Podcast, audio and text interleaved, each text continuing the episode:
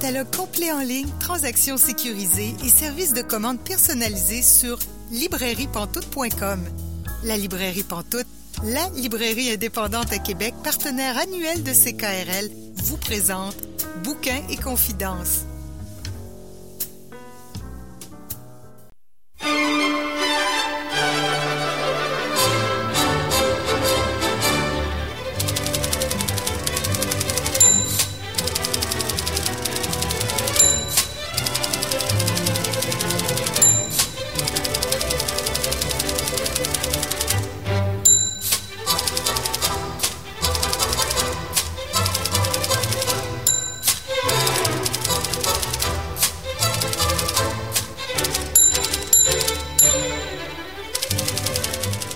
Bonjour et bienvenue à l'émission Bouquin Confidence. Julie Collin pour vous accompagner jusqu'à 19h aujourd'hui.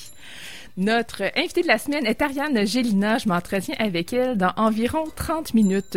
Aussi, notre chroniqueur Gilles Chaumel va venir nous parler de deux livres des éditions Alto. Également, notre chroniqueuse Émilie Roy-Brière nous présente le troisième tome d'une série qu'elle a adorée. Mais pour commencer, nos bonnes habitudes. Bonjour Caroline Ménard. Bonjour Julie. Donc cette semaine, tu nous parles d'un livre de, qui a été publié au Cartanier. Oui, un livre qui a été publié au Cartanier. C'est un recueil de poésie, en fait, de Nicolas Giguère qui s'intitule Freak Out in a Moon Age Daydream. Donc, publié cet automne euh, au euh, Cartanier. Maintenant, les fans de David Bowie reconnaîtront probablement dans le titre euh, un vers de la chanson Moon Age Daydream de David Bowie qui est paru sur le fameux album de Ziggy Stardust en 1972. Et c'est un recueil qui, comme le titre l'indique, disons, porte un peu sur David Bowie ou du moins traverse l'univers de David Bowie parce que Nicolas Giguère c'est bon un poète, il habite à Sherbrooke, il est chargé de cours à l'Université de Sherbrooke aujourd'hui et il est un grand fan de David Bowie.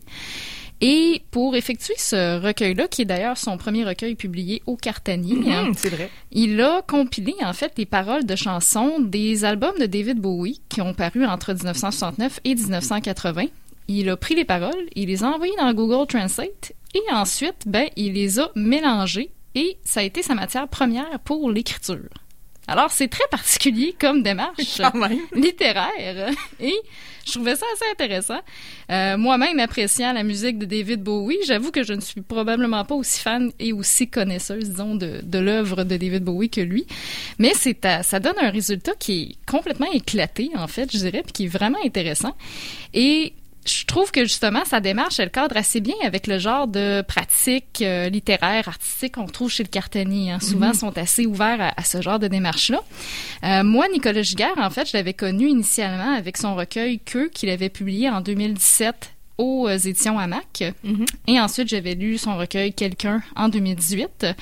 Et j'avais vraiment beaucoup aimé, en fait, que euh, c'était très différent de ce que je connaissais en poésie jusqu'à là. C'était très, euh, très, très cru, en fait, très rentre-dedans. Euh, il y avait beaucoup de phrases qui punchaient et j'avais beaucoup aimé ça. Je trouvais ça très différent là, de, du style euh, ou du genre littéraire qu'on retrouve souvent là, dans, dans le domaine de la poésie.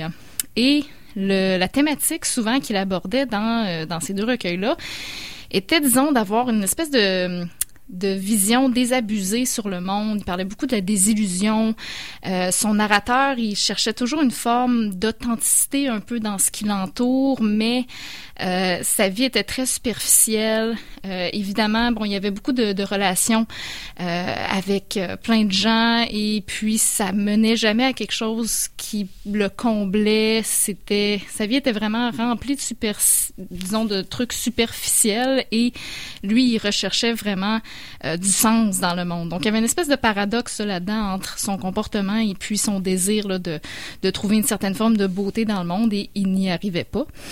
Et on retrouve un petit peu ça dans son dernier recueil, cette espèce de critique aussi de la société euh, qui nous entoure, du monde aussi qu'on côtoie.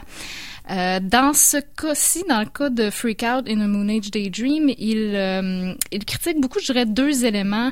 Euh, tout d'abord le capitalisme et ensuite la masculinité toxique, dont lui-même a été, disons, une, une, victime, surtout au secondaire. Je disais dans le Devoir, il a fait une entrevue avec Dominique Tardif où il mentionnait que lui étant homosexuel au secondaire, euh, c'était vraiment une, euh, une ambiance très désagréable où euh, les gens se définissaient par, ou du moins les, les, garçons se définissaient par la virilité, par une forme de masculinité extrême. Et lui, il a jamais trouvé qu'il fitait là-dedans, qu'il cadrait dans cette norme-là. Alors, il dénonce beaucoup ça dans ce recueil-ci et aussi dans, dans ses recueils précédents. Mais contrairement à ces deux premiers recueils, je trouve que dans le cas de, de Freak Out in the Moon Age Daydream, c'est très imagé, c'est très métaphorique. Euh, c'est même plus hermétique, je dirais, que ces deux premiers recueils. là C'est moins, euh, c'est moins évident. Disons, on est moins dans le, le direct, c'est moins. Euh, faut creuser un peu plus. Et je pense que c'est justement dû au fait que ben, sa matière première, elle vient de lui, mais elle vient aussi de David Bowie finalement. Hein. Donc, il part pas de la même euh, de la même source si on veut. Fait que ça donne quand même un, résultat assez intéressant, assez différent de ce qu'il faisait par euh, par avant. On a toujours ce même fil conducteur là, mais on est dans quelque chose d'un un style, une approche différente. D'ailleurs, dans la presse, euh, il parlait de, de, littérature conceptuelle pour définir ça. Puis, je trouve que c'est un terme qui, qui, est bien choisi parce qu'on est vraiment face euh, à des concepts, je trouvais. C'est, c'est moins dans justement le concret, l'évidence, etc. Alors, pour certaines personnes, ça peut être peut-être un peu plus difficile, mais je pense que ça vaut quand même la peine de, s'y plonger définitivement pour ceux qui sont fans de la musique de David Bowie. D'ailleurs, le, recueil, de la manière dont il est organisé, chaque partie, en fait, est nommée d'après un des albums de David Bowie qui été publié entre 1900, qui a été paru, pardon, en 1969 et 1980. Les titres des poèmes, au début, je me suis demandé, ah, est-ce que les titres sont associés aux chansons? Mais pas nécessairement. Des fois, il y a des titres en français, des fois, il y a des titres en anglais, des fois, ça n'a aucun rapport. Il y a un poème qui s'intitule euh, Les parents et qui fait un jeu de mots avec euh, Anne Dorval, l'émission où Anne Dorval a, ouais, ouais, joué. Donc, on est vraiment...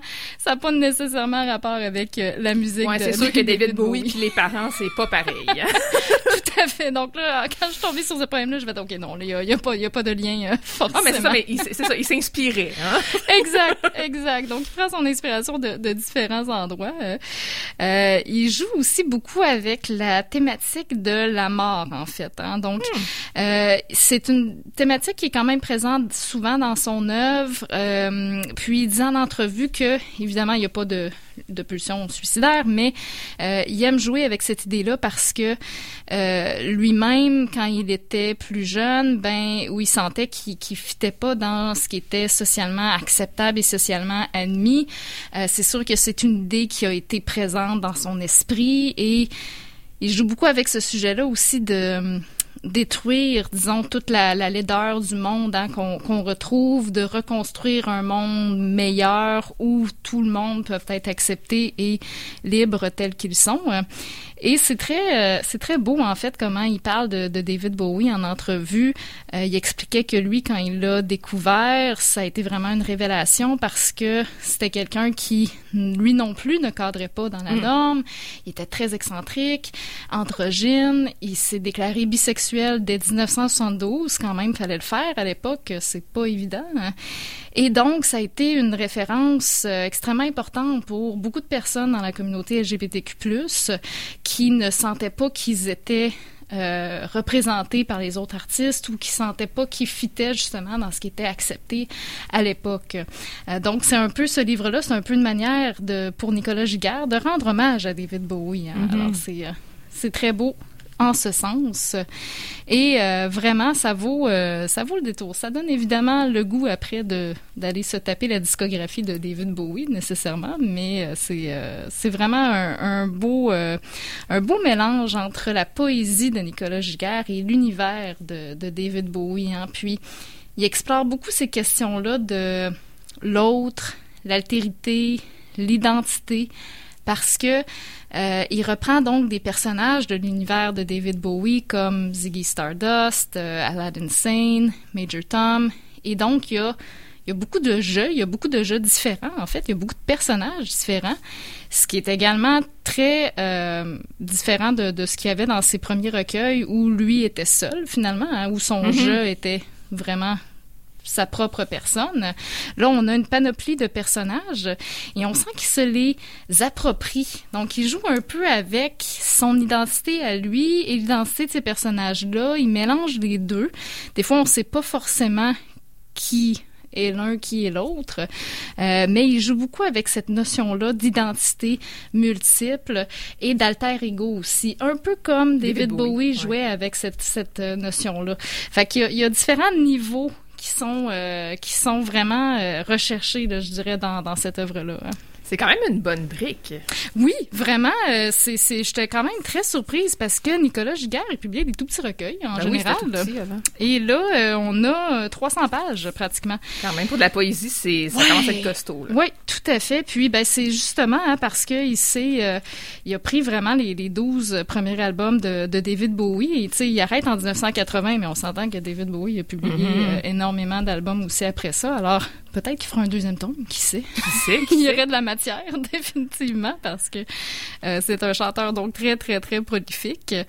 Euh, mais c'est vraiment un beau... euh, un bel ovni, on pourrait dire, comme, comme ouvrage, un beau mélange entre les, les deux genres, entre l'artiste, le chanteur et le poète, vraiment. Là, c'est bien réussi. hein. Est-ce que tu as un extrait pour nous? Oui, j'aurais un petit extrait. Alors, ça va comme suit. Le poème s'intitule Nothing. Inutile de me cacher à la cime d'une montagne ou sur une autre planète. C'est inévitable. On me trouvera, je n'y peux rien. J'ai entassé tant de choses à l'intérieur de moi, je ne sais jamais quelle heure il est.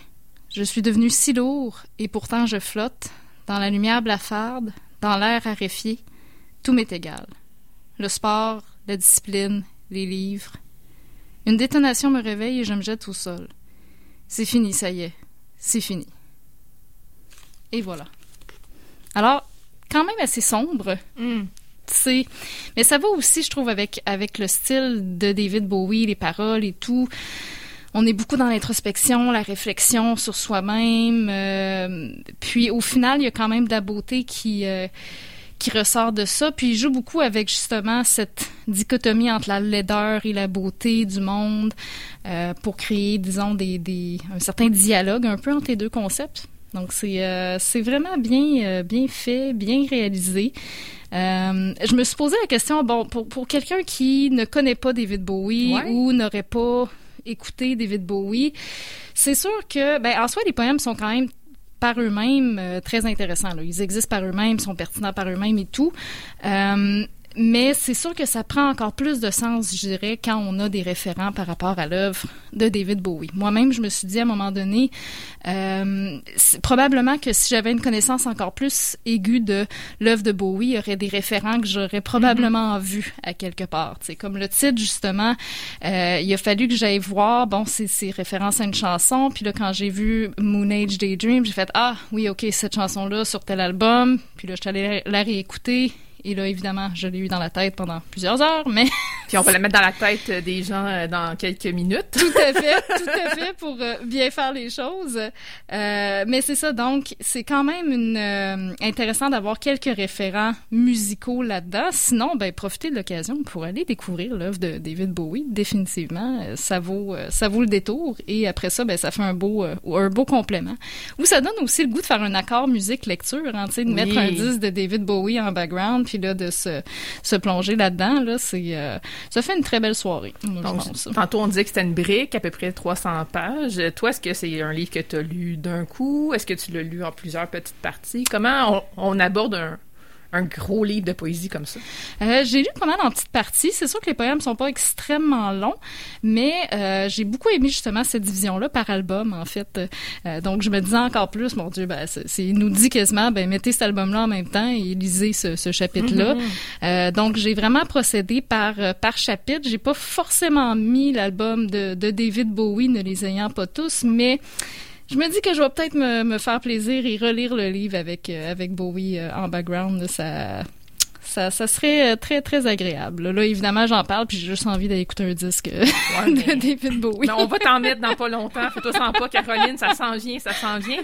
Mais avant ça, Peux-tu nous rappeler les références, s'il te plaît? Bien sûr. Alors, c'est le recueil Freak Out in a Moon Age Daydream de Nicolas Giguère, publié aux éditions Le Cartanier euh, cet automne. Merci beaucoup, Caroline Ménard. Et là, on se laisse justement avec David Bowie. I'm an alligator. I'm a mama, papa coming for you. I'm the space invader.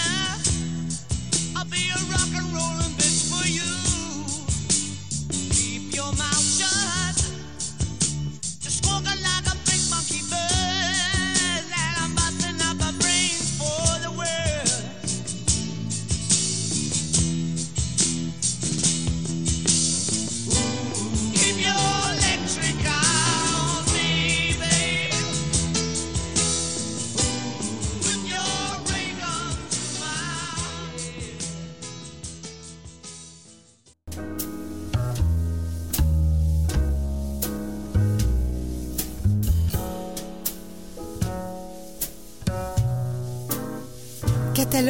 En ligne, transactions sécurisées et services de commande personnalisés sur librairiepantoute.com. La librairie Pantoute, la librairie indépendante à Québec, partenaire annuel de CKRL, vous présente Bouquins et confidences.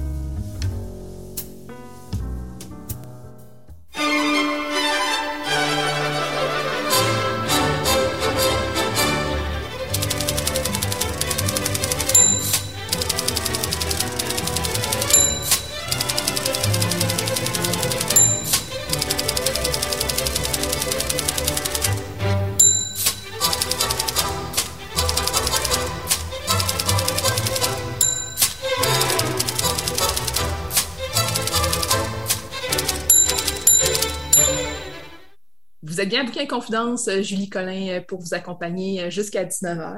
Et là, je rejoins notre invitée de la semaine, Ariane Gélina. Bonjour, Ariane. Bonjour, Julie. Merci de me recevoir cette semaine. Ben, merci à toi d'avoir accepté. Donc, avec toi, on va discuter, comme à peu près à chaque semaine, de ton œuvre. évidemment, on n'aura pas le temps de parler de tout. tu as plusieurs livres. Puis, hors donc, tu me disais que tu es rendu à 70 nouvelles aussi de publier. Donc, c'est sûr qu'on passe pas à travers euh, juste le temps de nommer toutes tes nouvelles. On aurait passé à travers notre demi-heure. Donc, on, va faire euh, des choix. J'aimerais qu'on commence par l'enfant sans visage. Qu'est-ce qui t'amène à écrire ce livre-là? Oui, alors L'enfant sans visage est paru en 2011, donc c'est une novella, donc un format qui est à mi-chemin entre la nouvelle et le roman. Parce que mes premières expériences d'autrice sont, sont essentiellement du côté de la nouvelle. J'ai commencé à publier et c'était dans des fanzines, donc autour de 2006-2007, j'avais à peine 20 ans. C'était sous le pseudonyme d'Erélis Deslandes à l'époque, parce que je voulais un nom qui sonnait gothique. J'étais à fond dans cette esthétique-là. Et c'est ensuite, autour de 2008 je me rappelle, j'ai publié ma première nouvelle professionnelle dans Solaris. Donc, c'était le numéro 168, euh, qui est un numéro qui est cher à mon cœur parce que, tu sais, aussi, entre autres, c'est, euh, c'était le premier numéro dans lequel publiait Philippe Aubert-Côté pour la première fois. Euh, il me semble qu'il y avait également d'autres auteurs que j'affectionne au sommaire et la couverture, elle était, d'une certaine façon, elle annonçait l'enfance en visage parce qu'on voyait une sorte d'enfant, de bébé mutant avec un docteur à, l'arrière qui était euh, relativement euh, effrayant. Euh, donc, mon amour pour la nouvelle a continué de croître à cette époque-là et j'ai longtemps pensé que je, doutais que je, sois, que je sois capable d'écrire un roman fait pendant le début de ma vingtaine comme autrice je me suis dit, je pourrais peut-être essayer une novella, donc c'est-à-dire un format qui est à mi-chemin entre la nouvelle et le roman. Et ça tombait bien parce qu'il y avait une nouvelle collection chez XYZ, une collection qui a compté cinq titres. Donc, elle n'a pas duré longtemps, mais à l'époque, à moins d'être devin, on ne pouvait pas le savoir, d'être médium. Euh, c'était la collection Compact qui était dirigée par Jean-Pierre April, qui est un auteur euh, de science-fiction euh, assez connu. Puis, quand il a lancé la, collection, dans les premiers titres, il y a eu L'enfant sans visage. Hum, c'est un, court récit de, science-fiction qui se passe dans un Groenland du futur qui est complètement isolé du reste du monde. Autrement dit, seuls les gens au Groenland ont survécu à une guerre bactériologique. Et la fonte de la banquise à l'intérieur des terres du Groenland. Lorsqu'on regarde une carte, on voit très bien à quel point actuellement c'est gelé le Groenland, quoique ça l'est de moins en moins avec le réchauffement climatique et intervient un élément euh, fantastique avec le dégel de la banquise. Il y a des créatures, des amalgames qui, s'appellent dans l'enfance en visage, qui vont euh, se retrouver mêlés à des naissances d'enfants qui n'ont pas de visage, euh, littéralement. De là le titre de, de la novella. Donc ça donne quelque chose qui allie science-fiction, fantastique et euh, je l'ai pas mentionné, mais je pense que ça s'entend. Dès le début avec mes nouvelles, c'était du côté des littératures de l'imaginaire et du suspense que mon imaginaire Oui, puis du territoire aussi. Parce que ça, c'est une constante, je pense, dans ton œuvre, le territoire. Les lieux sont importants. Oui, tout à fait. Euh, la, la, plupart de mes récits vont se dérouler dans des lieux véritables, spécifiques, qui vont être... Euh, donc souvent, j'ai tendance à dire qu'ils sont un personnage, mais la façon dont euh, ma création va fonctionner, c'est le lieu qui va s'imposer en premier dans peut-être 92 ou 95% des cas. Il y a quelques nouvelles ou récits où de temps à autre, le fait que l'endroit soit inconnu va ajouter quelque chose à l'intrigue, à l'histoire. Mais très souvent, ça part plutôt comme dans les cendres de Sedna qui se passe dans le village de Tête à la Baleine. J'ai commencé par être fascinée par euh, le nom du village, fascinée par la basse côte nord, qui même actuellement est en partie seulement accessible par bateau. Donc, l'étape logique suivante, c'était d'y aller et d'écrire un récit qui se passait à cet endroit-là. Et j'ai euh, le processus s'est euh, répété euh, dans l'espace, dans l'investigation du territoire aussi au fil du temps, que ce soit dans ma trilogie sur les villages fantômes du Québec, donc les villages assoupis, qui va nous amener un petit peu partout à cartographier le territoire qui va se teinter d'imaginaire, de suspense. Ça nourrit profondément mon imaginaire, ma création comme ça, que d'arpenter euh, le, territoire, euh, de le visiter, de lui faire jouer un rôle et un rôle qui n'est jamais anodin. Chaque lieu participe directement à l'intrigue et, et le, les intrigues n'auraient pas pu se passer autre part qu'à l'endroit où, euh, où ce qui se retrouve dans mes livres. Est-ce que je comprends que pour toi, le lieu arrive avant les personnages, parce que des fois, il y a des auteurs qui vont nous dire Ah, moi, c'est un personnage qui m'habitait. Puis ça, toi, c'est un lieu qui t'habite en tout premier? Oui, j'ai souvent entendu de la part de confrères et de consoeurs écrivains et écrivaines qu'ils ont l'impression de fréquenter euh, des personnages, d'entendre leur voix. Et dans mon cas, le processus, les, personnages vont toujours venir habiter le lieu ensuite. Et même, euh, je connais la narration avant euh, avant d'interpeller les personnages et qu'ils se retrouvent dans l'histoire euh, à ce moment-là. Euh, selon mes discussions avec, avec d'autres écrivains et écrivaines, ça semble être un, un processus qui est pas le plus répandu d'entre tous, d'y aller d'abord en embrassant le territoire et je me vois un peu comme une observatrice et puis les personnages vont l'investir. J'ai remarqué que dans la plupart de mes nouvelles et ou romans, ils sont pas nécessairement très nombreux non plus arpenter, arpenter le territoire et ils vont vivre, vibrer euh, littéralement au rythme de ces lieux-là, euh, euh, sans nourrir et c'est les visiter. Tantôt, tu en as glissé un mot, la trilogie Les villages assoupis. Est-ce que pour toi, tu considères que c'est une trilogie en partant? Ouais, j'ai plutôt tendance à utiliser le mot triptyque parce que ce ne sont pas les mêmes personnages qui se retrouvent d'un des livres à l'autre, comme euh, comme tu sais, euh, Julie. Quoi qu'il y a des euh, caméos par rapport à, d'autres des tomes de la série, mais on peut très bien commencer par lire le troisième, dont le titre est Escalana, et seulement lire Escalana ou lire uniquement le tome 2, L'île au naufrage ou le tome 1, Transtaïga. Le fil conducteur, c'est, euh, et ça va faire un lien avec ce qu'on disait euh, précédemment, donc ce sont les lieux, et dans ce cas-ci, ça vient de ma fascination et de mes recherches pour euh, les villages fantômes du Québec. Donc, au départ, je pensais qu'il y en avait juste une poignée. Souvent, lorsqu'on dit nomme-moi un village fantôme, on va penser à Val-Jalbert, qui est en fait un site touristique plus qu'autre chose. Il est presque habité. On peut même dormir à Val-Jalbert sur le site directement. Lorsqu'on on creuse un peu plus, il y a aussi le, village fantôme de Gagnon qui peut être nommé, donc euh, au nord de, de Bécomo. Sauf que euh, il y en a plus d'une trentaine de villages fantômes au Québec et à mesure que je continuais mes recherches, je trouvais ça extrêmement euh, fascinant, inspirant de voir toutes les histoires de ces communautés-là qui, pour la plupart, ont été donc Val-Jalbert ne compte pas, mais la plupart ont été rasés. Il y a eu une sorte de d'anéantissement des souvenirs qui s'est retrouvé euh, convoqué actuellement. Et lorsqu'on va visiter euh, Gagnon en route euh, vers Fermont, ce que j'ai fait aussi pour l'écriture d'un autre livre, quelques battements d'ailes avant la nuit, lorsqu'on arrête à, Gagnon, il y a juste, on est, on a vraiment une impression d'être au milieu de nulle part et il y a des trottoirs qui sont un peu partout parce qu'une ville avec presque, je, je crois que c'était 2000 euh, habitants euh, se trouvait là. Donc, c'était une, ville assez immense. C'était lié à un gisement euh, de fer. Et lorsque le gisement a été tari, la ville a été fermée et rasée. Et puis tout cet aspect-là de la mémoire, de l'histoire avec un grand H qui se retrouve enseveli, je trouvais mm. ça profondément inspirant. Et la plupart des villages fantômes qui vont être visités dans les villages assoupis, sauf le Combourg de Anissa dans Transtaïga, existent. Est-ce que tu savais au départ que ça serait un triptyque? Euh, honnêtement, non. Au départ, euh, j'ai vraiment conçu avec euh, un tome pour les villages fantômes, avec Transtaïga seulement. Et par la suite, je me suis aperçue qu'il y avait encore beaucoup à investiguer. Le tome 2 se passe sur l'île d'Anticosti. Et quand euh, je mentionnais des fascinations pour des lieux, quand je suis partie pour l'île d'Anticosti euh, sur un cargo passager euh, comme ça, tu sais, toute seule, presque, il y avait des tempêtes partout autour. Je suis descendue sur l'île et puis tout ça, j'ai rencontré des personnes avec des guides pour aller aller me promener à, travers ça.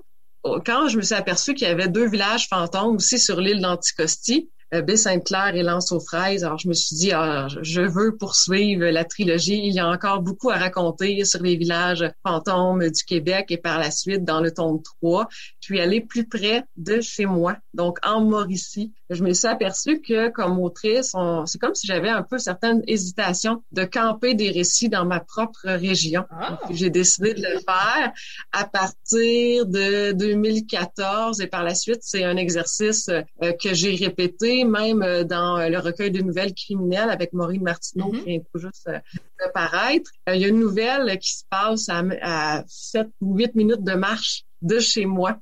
C'est quelque chose que j'aurais pas envisagé. On dirait que j'avais une certaine timidité quand j'étais une, autrice dans la vingtaine d'écrire sur des lieux vraiment tout près de, l'endroit où je résidais. Donc, dans le tome 3 des villages assoupis avec Escalana, je me suis dit non. Alors, ça suffit. Euh, je, me donne le droit d'écrire sur des lieux qui sont à proximité euh, de chez moi. Et j'avais également une fascination pour euh, la voie ferrée qui a été construite au nord de la Mauricie et qui va relier donc la ville de Shawinigan. Donc on a, on a Trois-Rivières, Shawinigan, puis on monte vers la Tuque et qui va se rendre jusqu'en Abitibi. Donc c'est un, un trajet qui est unique qui passe en plein cœur de forêt. Euh, même les rails vont glisser sur des lacs. Il y a des ponts vertigineux. Ça donne vraiment l'impression d'être en train, à cause de la vitesse, d'être en train de faire du jogging en forêt dans un paysage qui a été euh, très peu visité. J'avais envie aussi de transposer cette impression-là dans le tome 3 des villages assouvis, dans lequel, évidemment, on fait un, un tour, une balade dans ce train euh, qui passe dans la Haute-Mauricie aller un peu partout comme ça, ça t'a permis de voyager à travers le Québec, d'aller visiter les lieux et tout ça. Puis en même temps, ben, les lieux près de chez toi, c'est des lieux que tu connaissais peut-être très bien, donc c'est peut-être plus difficile aussi de les investiguer de façon euh, imaginaire. Ça se peut-tu?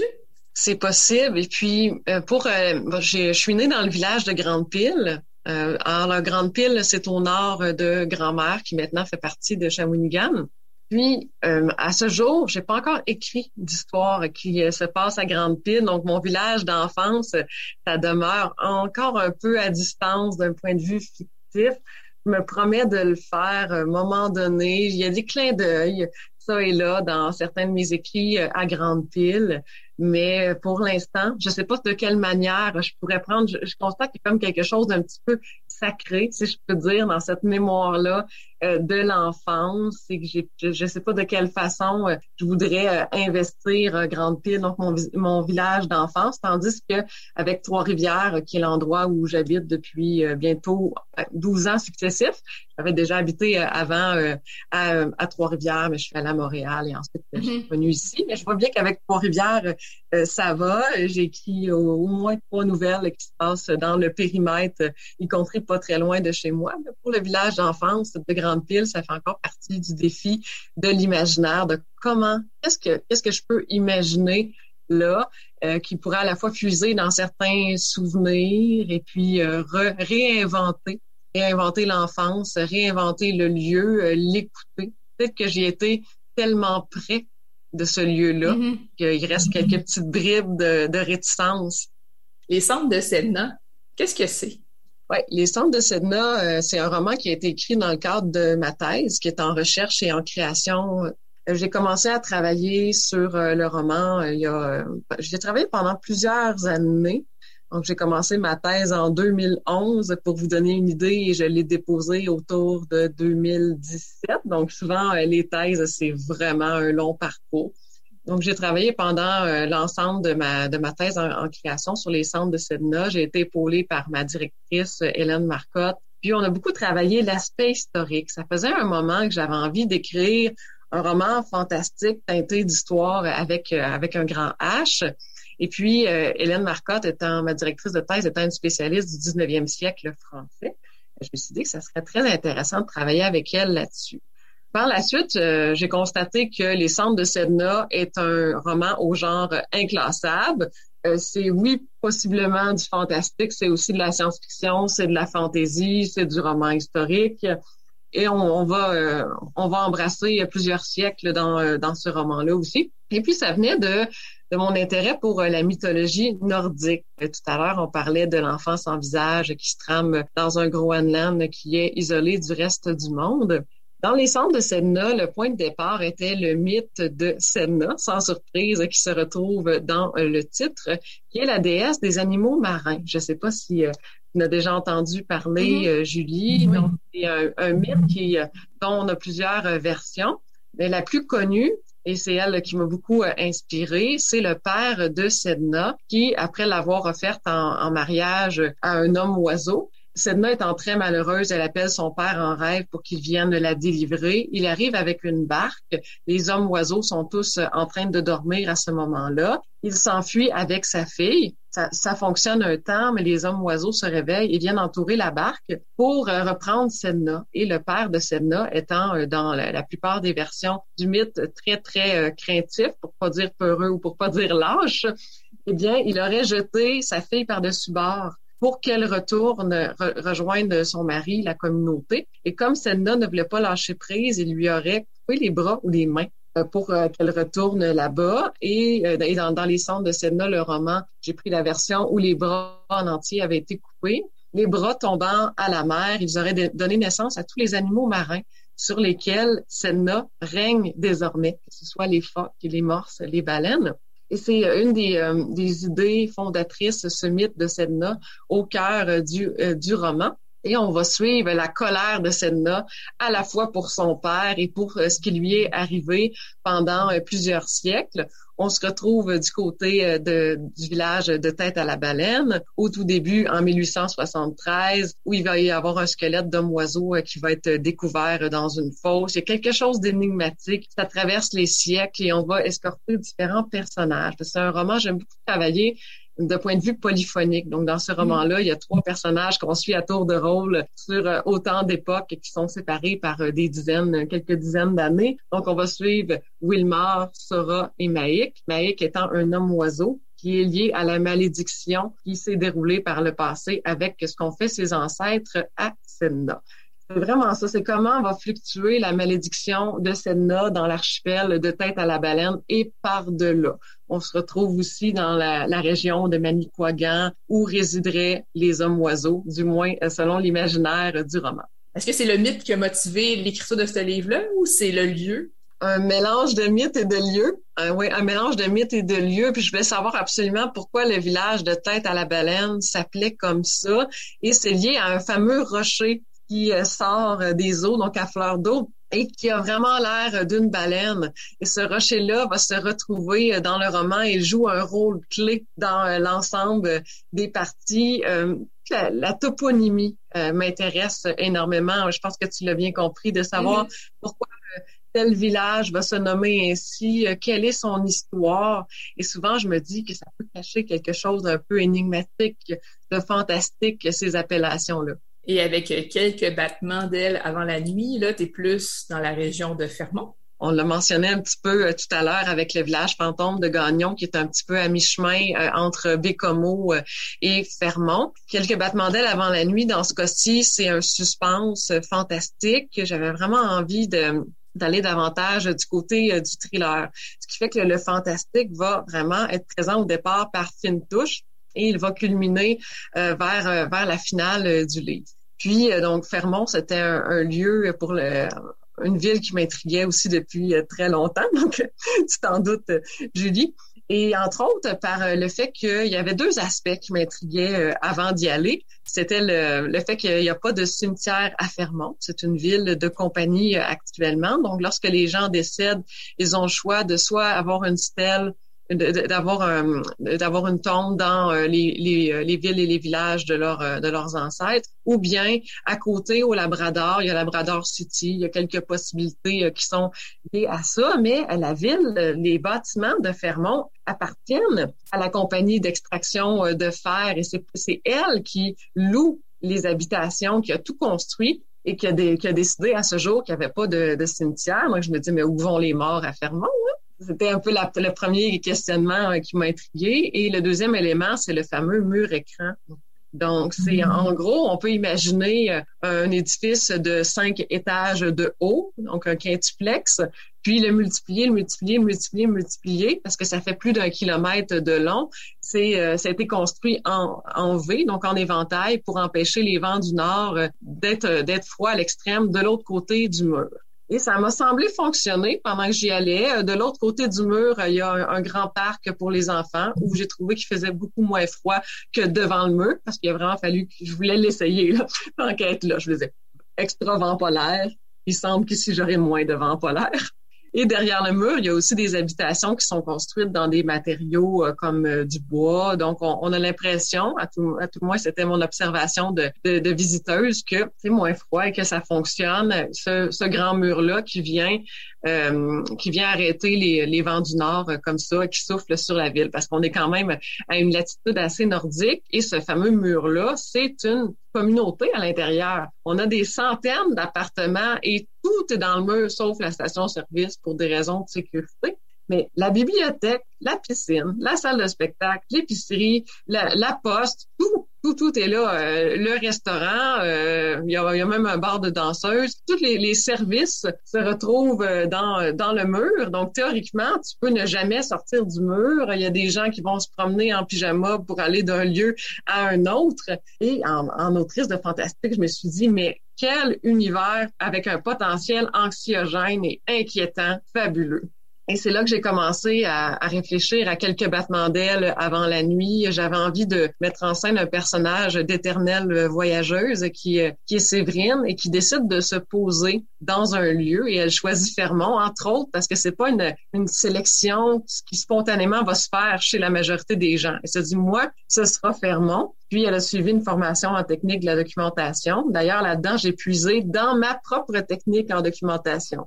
Donc, jadis, à l'époque des releases des Landes, euh, j'ai suivi une technique euh, en documentation. Par la suite, euh, j'ai étudié en, littérature, UPR, UQAM, création littéraire, tout ça. mais le, travail de technicienne en documentation, je le trouvais quand même passionnant. Puis, travailler dans des bibliothèques. Dans une autre vie, je travaille dans une bibliothèque.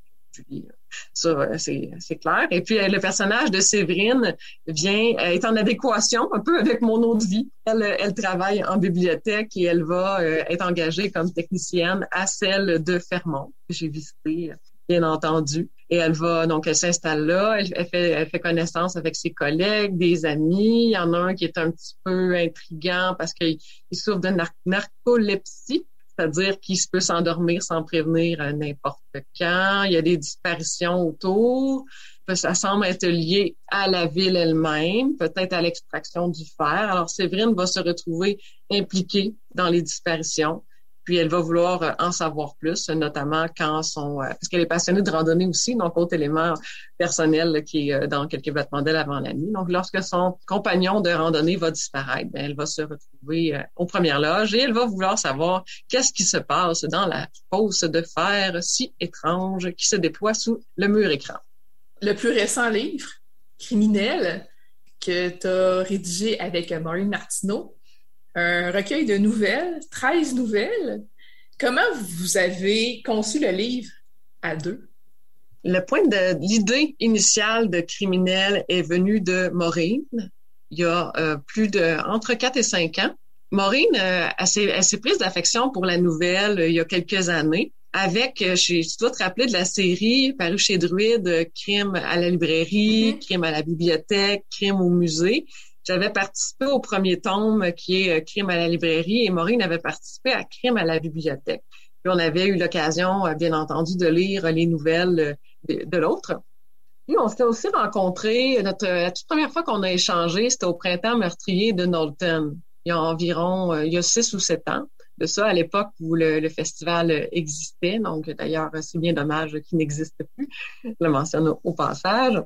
Et puis, on est devenus graduellement euh, amis, euh, Maureen et moi, autour de notre, notre, de notre amour pour euh, la littérature de, de thriller, de suspense et tout ça. On a été amenés à se voir dans, dans plusieurs événements par la suite. Et Maureen s'est euh, rapidement aperçue à quel point euh, j'adorais écrire de la nouvelle. on l'a mentionné euh, tantôt, j'en ai publié 70, je crois, et je n'ai pas, je ne publie pas tout ce que j'écris. Hein. Ça, il faut pas penser que les auteurs publient tout ce qu'ils écrivent. Donc, j'ai un endroit que j'appelle personnellement le caveau, où j'envoie les textes impubliables, hurlés aussi fort qu'ils le veulent, et ils y resteront. Puis Maureen, donc assez, euh, elle a découvert euh, son, euh, son affection pour la nouvelle après Crime à la bibliothèque et elle s'est dit que ça serait super intéressant d'écrire des nouvelles entre nos romans respectifs. Elle, elle, avait commencé à l'époque de publier sa série sur Judith Allison. Elle a publié quelques tomes à ce jour, donc excellente série euh, d'ailleurs. Et puis, euh, donc, Maureen avait déjà l'idée de criminel au féminin pluriel. Donc, des nouvelles qui mettraient en scène des femmes qui seraient criminelles ou liées à différents méfaits, à, des, à divers délits. Donc, au début, c'est comme ça qu'elle a lancé l'idée. Euh, puis en discutant, on, a, on a mis de l'avant également l'élément calendrier chasse, pêche, cueillette qui finalement euh, est, plus, est plus en retrait qu'on aurait pensé euh, dans le, résultat final. On a plutôt axé vers les mois de l'année. On est allé davantage vers un, calendrier lunaire qu'un calendrier chasse-pêche-cueillette.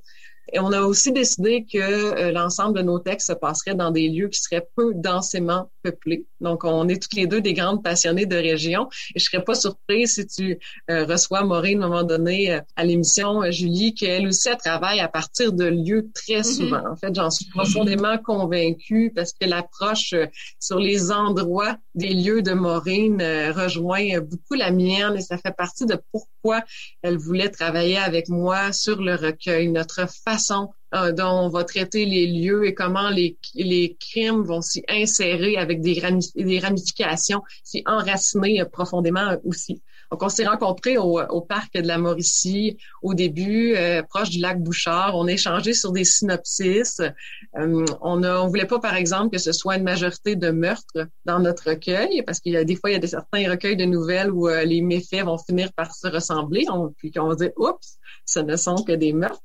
Donc, on voulait une, variété de perspectives, euh, de femmes qui commettent des crimes, oui, mais des enquêtrices euh, également, un certain méfait qui peuvent être un peu moins euh, chargé négativement, comme parfois ça peut être d'avoir été témoin de quelque chose. Il aurait fallu absolument que tu le dises, mais l'omission, ce silence-là peut devenir un crime.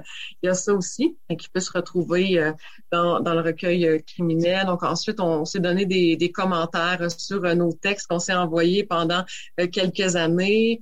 Et puis par la suite, c'est là qu'est venu l'élément lunaire aussi en discutant avec la, maison d'édition lire. Au début, on avait dix nouvelles l'éditeur nous a euh, fortement encouragé à en avoir davantage. Donc, on est monté à 12, puis il avait, il avait tout à fait raison. Donc, ça donnait une cohérence, une harmonie. Puis, et c'est là que s'est imposé l'idée graduellement du calendrier. Donc, une nouvelle par mois de l'année, sauf un mois où il y a deux textes, qui est le mois de mai, euh, basé sur le calendrier Célène avec les fameuses lunes perdues. Parce qu'une fois toutes les quatre ou cinq ans, il va y avoir deux pleines lunes dans le même mois. Donc, nous, nous avons choisi mai pour consolider la démarche de criminel. Donc, la toute dernière nouvelle du recueil, elle a été écrite par Maureen et moi ensemble. On, trouvait que comme ça, on pouvait atteindre, consolider encore plus la, la quintessence de notre complicité dans le crime. Comment on écrit ça? À deux, une nouvelle? Écrire à deux, euh, c'est toujours euh, singulier et euh, de, mon expérience, c'est assez variable, tout dépendant avec qui tu écris. C'est la troisième fois j'écrivais une nouvelle en collaboration avec une avec une autre personne.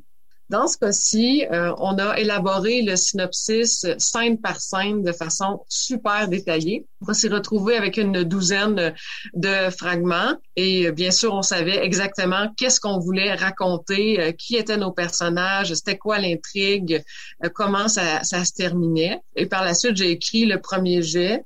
donc vraiment un premier jet. Maureen a repassé sur, sur l'histoire et on a ajusté quelques éléments de scénario au passage réécrit ensuite Maureen, moi, Maureen, moi, Maureen, jusqu'à ce que chacune des phrases soit tellement euh, en, tandem qu'on ne sait plus qui a qui quoi. C'est vraiment une écriture en duo. Parce que toutes les deux, on, se dit, euh, voilà, nous sommes arrivés, euh, la, nouvelle qui s'appelle Nepenthes, on la visualisait comme ça, toutes les deux. On sent que le, le suspense fonctionne bien, que l'écriture est fluide, que le lieu est bien rendu. Dans ce cas-ci, on est à Matagami. Donc, on a fonctionné comme ça. Merci beaucoup, Ariane Gélina, d'être venue nous rencontrer cette semaine. Merci, Julie. Ça a été un bonheur.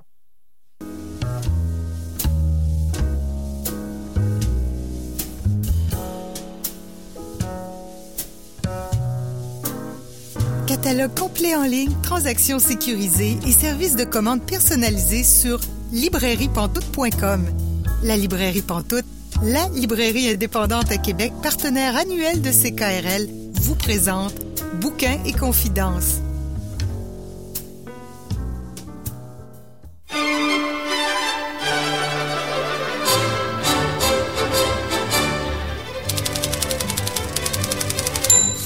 Vous êtes bien à Bouquin Confidence encore jusqu'à 19h. Et là, je rejoins Gilles Chaumel. Bonjour Gilles. Ah, on se rejoint juste en face de l'autre. Ben oui, on est ensemble en studio en ce moment.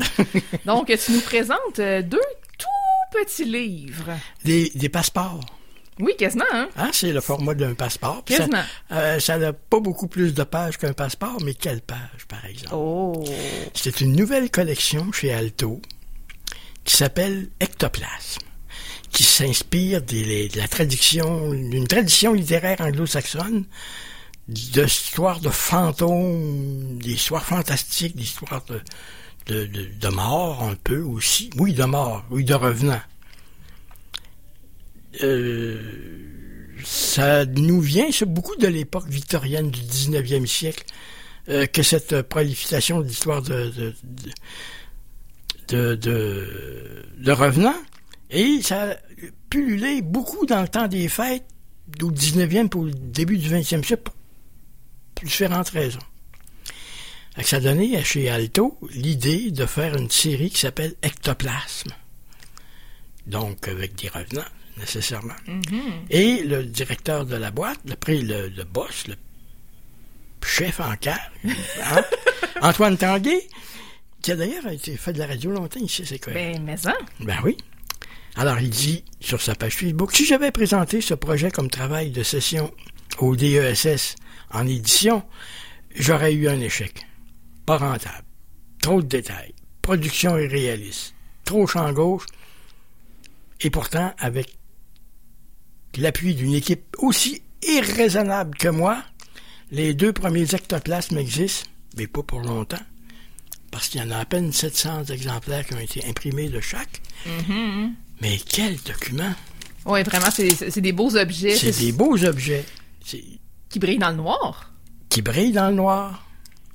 Puis je le sais, je l'ai je l'ai expérimenté parce que. Mais non, c'est sûr, tu fais pas juste te fier à ce qui est écrit Ben non. sur le livre. Fallait que tu le testes. là. Alors, tu te couches le soir, tu fermes les lumières, tu regardes les titres avant d'ouvrir ta lampe frontale parce que tu lis ça à la lampe frontale. Ben oui. Ben oui, faut que tu des histoires de peur. c'est ça. Et il y en a un qui s'appelle Le revenant de Rigaud, qui est de Martine Desjardins, et l'autre qui s'appelle Tu reviendras poussière. Ça, c'est de Heather O'Neill. Ada O'Neill. Parlons de l'édition.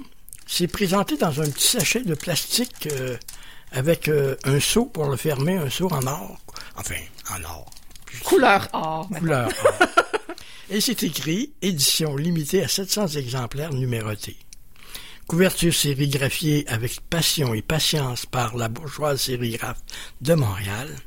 Impression par marquis sur un très, très chic papier Mohawk violet linen blanc qui tient au chaud.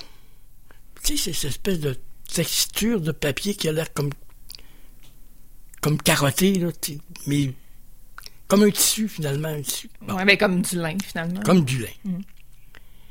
Alors, reliure cousue, signée Faumer à Québec, le tout glissé dans un sachet compostable. Alto souhaite que cette histoire de fantôme, fruit d'une volonté surnaturelle, vous procure mille frissons. Est-ce que tu as eu mille frissons? Ah, J'en ai eu 1998. Oh! pas tout à fait mille. Faut se garder de la place pour les autres. Ah, ben là, c'est sûr. Le premier titre de cette série-là, il y en a deux qui sont parus.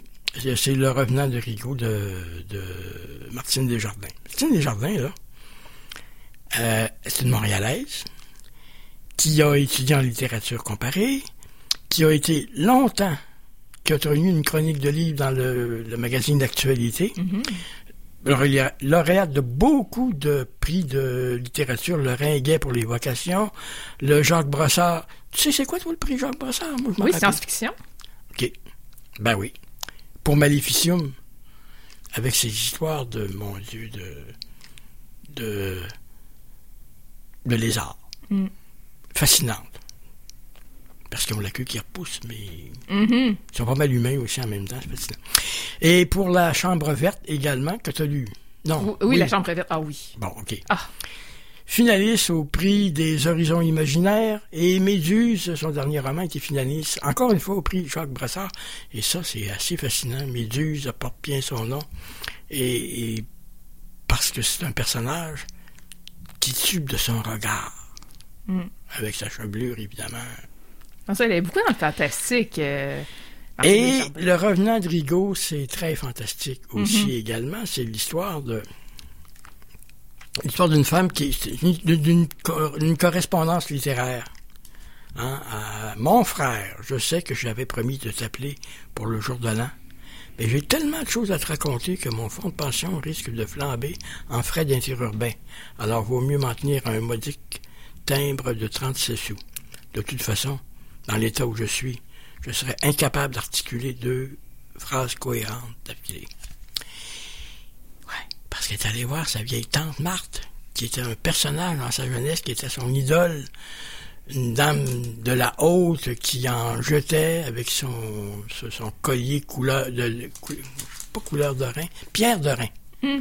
Pas, pas les pierres de rein, R-H-I-N. Le fleuve.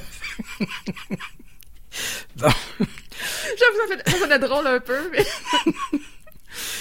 Mais en même temps, c'est aussi très, très, il y, a- il y a beaucoup d'humour. Ben oui. Quand tu lis ça, si tu le prends au premier degré, c'est weird. Puis si tu le prends au premier degré et demi, par de bon bout, tu, tu, tu rigoles aussi. Et euh, c'est l'histoire de, c'est ça. Donc alors, va voir sa tante Marthe, puis elle raconte qu'est-ce qu'elle a vu quand elle est allée voir sa tante Marthe et son mari défunt, Lucien, qui est un médecin un peu détestable, qui, à elle, la- la- la- la- l'autrice, celle qui raconte l'histoire, celle qui écrit à son frère, elle en avait une peur bleue. Puis il était vraiment détestable, le bonhomme, parce qu'il s'arrangeait toujours pour les faire punir, puis il n'était jamais aussi content que quand il les avait fait punir. Bon. Euh, Quand, quand elle arrive chez la vieille dame, Marthe, c'est plus la grande dame qu'elle a connue. Ah non. C'est même plutôt pathétique. Qu'est-ce qui va se passer? Je le dis pas. Vous le lirez. Le revenant de Rigaud de Martine Desjardins chez Alto. C'est une histoire, une, une véritable histoire fantastique. Et, euh, comment je te dirais bien ça? C'est comme si tu lisais du mot passant dans cette tradition-là. de- de- C'est écrit dans cette idée-là du fantastique puis du, du de la peur des revenants. Et ça marche, ça fonctionne à 100%. L'autre, qui est le deuxième titre, finalement, c'est pas écrit, là, on n'a pas écrit la même chose. Ah non! Ben, Alto vous souhaite une histoire que cette histoire de fantôme. C'est pas une histoire de fantôme. Tu reviendras, redeviendras poussière, c'est le titre le plus pertinent qui soit. Pour ce livre-là. ouais. Pour ce livre-là de Heather O'Neill, qui, elle, est une romancière euh, connue et reconnue. En passant, Heather O'Neill n'écrit pas en français. C'est Dominique Fortier, qui est aussi une écrivaine de grand renom, qui nous a donné de grands titres, euh, qui est sa traductrice. Et ça fonctionne tellement, tu as l'impression que c'est écrit directement par la, la, la main de, de, de Dominique, cette euh, traduction. Elle a écrit quand même. Elle, c'est une, enfance particulière. Elle a été élevée au coin de Sainte-Catherine puis Saint, euh, Sainte-Catherine puis Saint-Laurent. Genre, tu sais, c'est. Oh, oui, non, c'est ça. Elle en, elle en parle un peu dans ses livres. euh, C'est assez rock'n'roll. Dans Mademoiselle ce samedi soir, Ouais. entre autres, puis dans la balade de Baby, Mhm. euh, que j'ai lu. Et dans Hotel Lonely Heart, c'est un, un autre roman. Ici, ils sont pas fantastiques, ils sont assez... Euh, il y a- il y a- voyons, c'est un mot que je... Fantasque. C'est un peu étrange, en fait. Oui, comme... Toujours étrange, Ouais. mais toujours avec des, des, des, des situations hors de l'ordinaire, Ouais. mais avec une écriture à style d'une vie, là, ça n'a pas de bon sens. Mm-hmm. Et tu redeviendras poussière, c'est l'histoire d'une jeune fille qui rentre chez eux à 2 heures du matin en essayant de pas faire de bruit. Presque de pas faire de bruit. Elle passe par la fenêtre d'en arrière, elle se glisse, elle revient en banlieue, hein. Elle se glisse par la fenêtre d'en arrière, elle regarde sa sœur dormir, elle défait son lit, puis là, elle dit, ben, je vais aller prendre un... Elle dit pas. Elle va prendre un bain. Et dans le bain, il y a de la terre qui surgit. Le- d'elle, d'elle, des Ça feuilles mortes. d'elle. Oui, et de ses jambes surgit du sang. Rassurant. C'est rassurant et c'est très organique comme littérature, je te Mhm, dirais. mhm. Et c'est cette histoire où elle-même ne veut rien dire. On entend des bruits. Oui, on entend des bruits euh, dans le corridor. Euh, elle ne veut pas raconter ce qui lui est arrivé ou à, à peine. Ah, elle dit, c'est parce que je suis allé me promener euh, dans le bois puis je me suis fait violer par un monsieur qui m'a. Évidemment, personne ne la prend au sérieux. Et puis les histoires et puis l'étrangeté de sa, sa- de sa vie, de, ce que celle, de ce qu'elle se regarde dans le miroir, de ce qu'elle s'examine. Comme par exemple, sur une cheville, à un moment donné, elle se gratte un peu, puis il y a une racine qui pousse, puis il y a une branche qui sort. Évidemment, elle va couper la branche pour pas que ça. Puis il y a, il y toutes sortes de transformations dans, dans son corps. Qu'est-ce? Faut le lire. Ben oui, c'est ça. Il faut pas que tu en dises trop parce que c'est ça, hein, la beauté des nouvelles. C'est court, donc on peut pas en dire euh, beaucoup. faut juste donner envie. En même temps, là, faut se dépêcher hein, parce qu'il y en a juste 700. Il doit en rester beaucoup moins que ça dans les librairies. C'est. Ben, euh, moi, je l'ai pris à la librairie du quartier, il en restait quatre. Et. La semaine, pas- la semaine passée.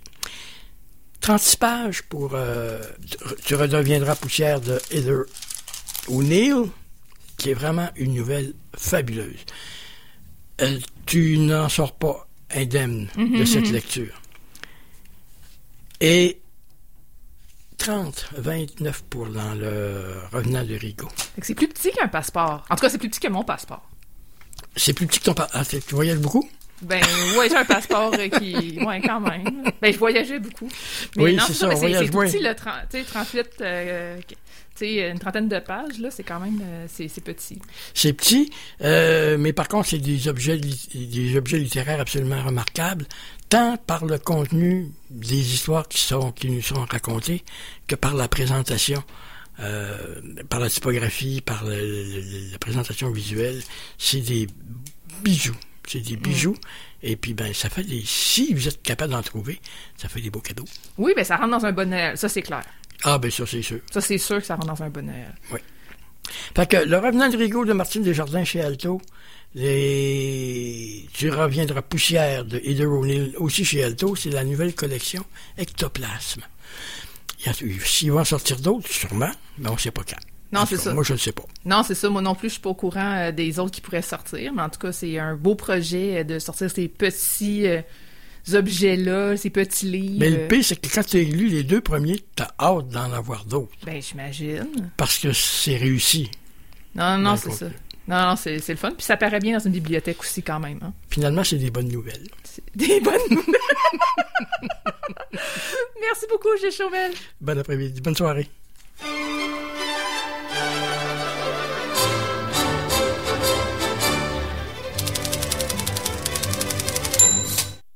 Bonjour Émilie Roy-Brière. Bonjour Julie. Tu viens nous parler d'un livre et tu es vraiment très, très, très contente de nous en parler, de répandre la bonne nouvelle. Hein? Oh mon Dieu, Julie, il faut absolument que je te parle de ça. C'est euh, c'est une trilogie de science-fiction par Ian McDonald. Ça s'appelle Luna. Le premier tome s'appelle Nouvelle Lune, le deuxième Lune du Loup et le troisième Lune montante. En fait, la raison pour laquelle je t'en parle maintenant, c'est parce que le troisième tome vient de paraître en format de poche. Ça faisait super longtemps que je le surveillais. Il était annoncé pour le 8 octobre. Puis c'est le genre de lecture que j'attends depuis tellement super longtemps que toutes mes lectures sont chronométrées pour que le 8 octobre, je puisse tout mettre de côté et enchaîner directement sur le troisième tome de Luna. Donc en fait, euh, l'histoire se déroule euh, en 2103. Ça doit faire euh, une cinquantaine d'années que les êtres humains ont colonisé la Lune. Donc on a développé les technologies nécessaires pour envoyer des gens là de manière à peu près permanente. On a construit des installations, puis généralement sur la Lune, ce qu'on va faire, c'est qu'on va extraire des ressources qu'on va envoyer vers la Terre c'est comme une espèce de Far West où est-ce que n'importe qui de suffisamment intelligent ou euh, de suffisamment rapide euh, peut euh, réussir à accumuler une fortune quand même assez conséquente. Puis très très rapidement en fait, il y a cinq factions qui ont tiré leur épingle du jeu. Donc premièrement, ben la délégation chinoise, c'est une entreprise qui s'appelle Taiyang, euh, qui est représentée par la famille Sun. Il y a évidemment les Russes parce que ben, les Russes c'est la course à l'espace. C'est sûr que ça va fonctionner ensemble. C'est la famille Vorontsov qui va s'occuper principalement de tout ce qui est transport euh, de ressources, de personnel, de transfert de ressources entre les différentes villes euh, sur la Lune.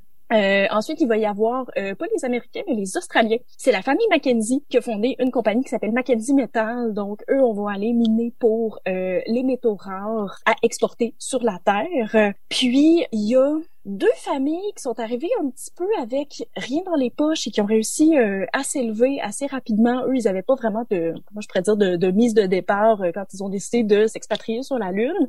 Il va y avoir la famille Asamoah qui est euh, une famille euh, du Ghana, qui eux finissent par réussir à s'occuper de tout ce qui est euh, nourriture. Donc ils ont des immenses serres, ils font pousser des choses sur la lune, mais on apprend très très rapidement qu'il n'y a pas de café sur la lune et c'est vraiment un super gros manque pour. C'est clair. Ouais, absolument. C'est un super gros manque pour la cinquième famille, qui est la famille Corta, qui est une famille qui vient du Brésil. Puis en fait, la famille Corta a fait fortune dans l'exportation d'hélium. Autrefois, la matriarche de la famille, Adriana Corta, euh, elle travaillait pour la famille Mackenzie, puis elle se rendait compte que quand ils extrayaient le métal, tout l'hélium était perdu. En fait, il y avait absolument rien pour le récupérer. Et elle a décidé finalement de fonder sa compagnie parallèle qui s'appelle Corta Helio, qui exporte de l'hélium sur la Terre. Et c'est comme ça qu'elle a fait fortune. La famille Corta est centrale dans la trilogie. C'est eux qu'on va suivre vraiment tout le long. Puis Ian McDonald a vraiment le don de nous présenter des scènes qui sont super puissantes. Celle qui va euh, ouvrir euh, la trilogie, en fait, ça va être la course de lune. C'est euh, réservé à des jeunes ados fortunés Donc, c'est comme ça qu'on nous présente euh, un des premiers Corta, qui est Lucasino Corta, qui doit avoir à peu près 16 ans au moment où ça commence. C'est comme une espèce de sport extrême ou de rite de passage. Euh, la course de lune, en fait, euh, ben c'est des c'est des jeunes gens qui vont courir tout nus pendant 10 secondes à la surface de la lune, sans équipement, sans oxygène, sans rien. Puis, ben, c'est une distinction assez honorifique de pouvoir arborer un badge de coureur de lune. Mais Luna, c'est pas uniquement la course de lune, en fait, ça va être tous les enjeux politiques qui sont assez raides, euh, qui vont se dérouler sur la lune, justement, entre ces cinq familles-là qu'on va appeler les cinq dragons. Chacun essaie finalement de tirer son épingle du jeu euh, sur la Lune aussi. C'est un peu spécial parce qu'il n'y a pas de police. En théorie, ces cinq familles-là sont des euh, organisations commerciales, donc il n'y a pas lieu d'avoir une police. Par contre, chaque famille va avoir des gardes du corps qui sont assez intense. Il y a des choses qui vont se régler dans le sang. Euh, tout est super raide. Ou quand on quand on préfère euh, quand on préfère suivre la voie diplomatique, euh, il y a quelque chose qui s'appelle la cour de Clavius, qui est une espèce de cour suprême qui va trancher sur à peu près toutes les questions de l'existence. Puis toutes les décisions de la cour de Clavius sont des décisions finales. Donc tant que les deux parties finissent par y trouver leur compte, ben tant mieux. Puis une autre chose qui est centrale dans Luna aussi, c'est que la cour va statuer sur les contrats de mariage. Euh, tout ce qui est union sur la Lune est euh, négociable sous contrat. Puis, en fait, souvent, surtout en ce qui concerne les cinq dragons, on va négocier euh, des mariages de convenance. Donc, on va marier la fille Corta au fils Asamoah pour justement obtenir des avantages particuliers. mais ça se peut que le mariage peut que chacun des deux partenaires a le, a le droit d'aller voir ailleurs, le droit de coucher avec des hommes et des femmes dans une certaine quantité, à une certaine fréquence.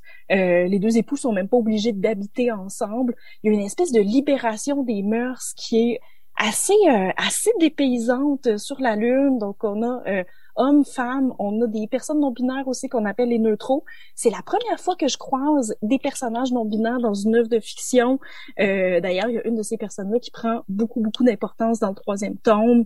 Souvent, chaque chapitre va emprunter le point de vue d'un personnage différent, justement pour nous donner un panorama de tout ce qui se passe sur la Lune. Puis, il y a un chapitre où est-ce qu'on va suivre euh, le personnage qui est poursuivi par des assassins, puis compte tenu qu'on va adapter toute la grammaire pour euh, utiliser une grammaire qui est pas qui pas sexué. Euh, c'était euh, un peu déroutant comme expérience. Puis aussi, euh, pendant qu'on en parle justement, c'est la première fois dans une œuvre de fiction où est-ce que je croise un personnage qui est autosexuel aussi.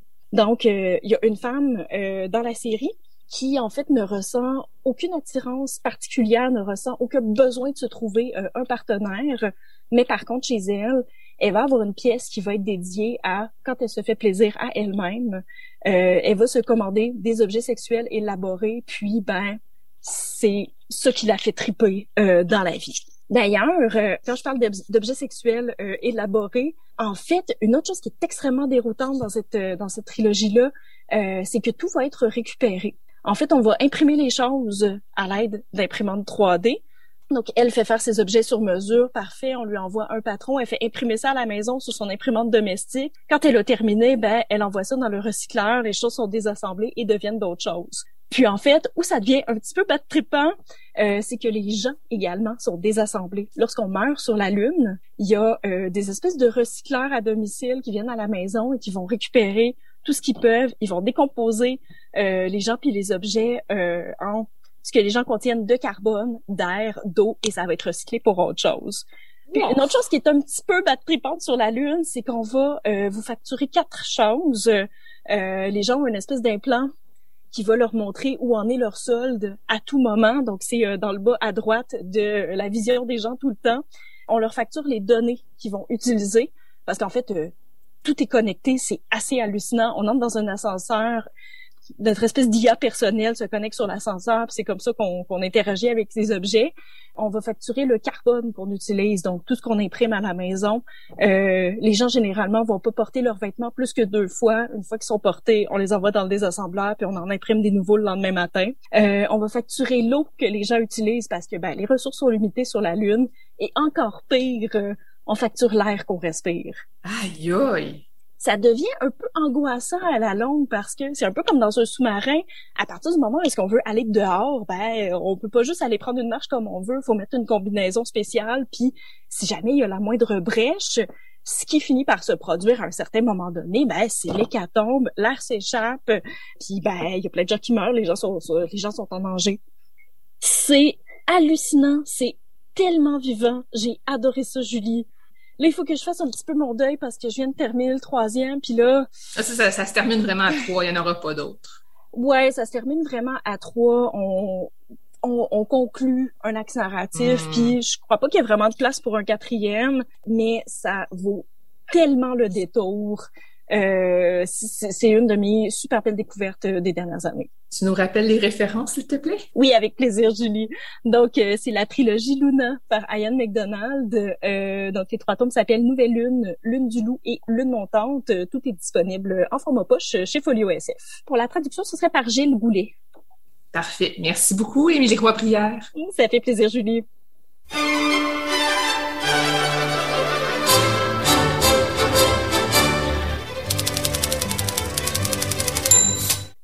C'est tout pour l'émission Bouquin Confidence. Merci à notre invitée de la semaine, Ariane Gélina. Merci également à nos chroniqueuses Caroline Ménard et Émilie Robrière, ainsi qu'à notre chroniqueur Gilles Chaumel. Restez à l'écoute de CKRL, c'est en aparté qui suit dans quelques instants. Passez une belle soirée et à la semaine prochaine.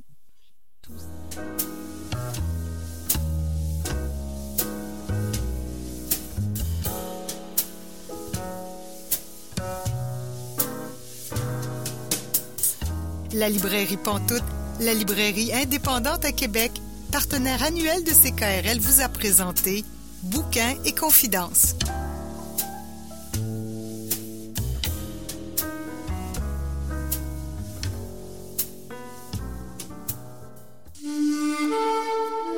Cette émission est disponible en balado-diffusion.